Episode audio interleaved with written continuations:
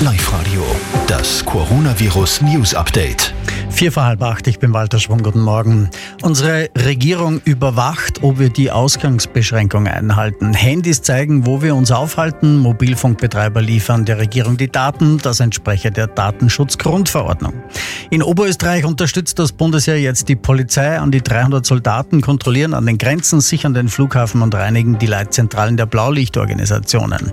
Und für Lebensmittelmärkte gelten ab heute neue Vorschriften. Sie dürfen nur mehr bis 19 Uhr geöffnet haben. Mitarbeiter müssen Handschuhe tragen und an den Kassen werden Plexigläser montiert.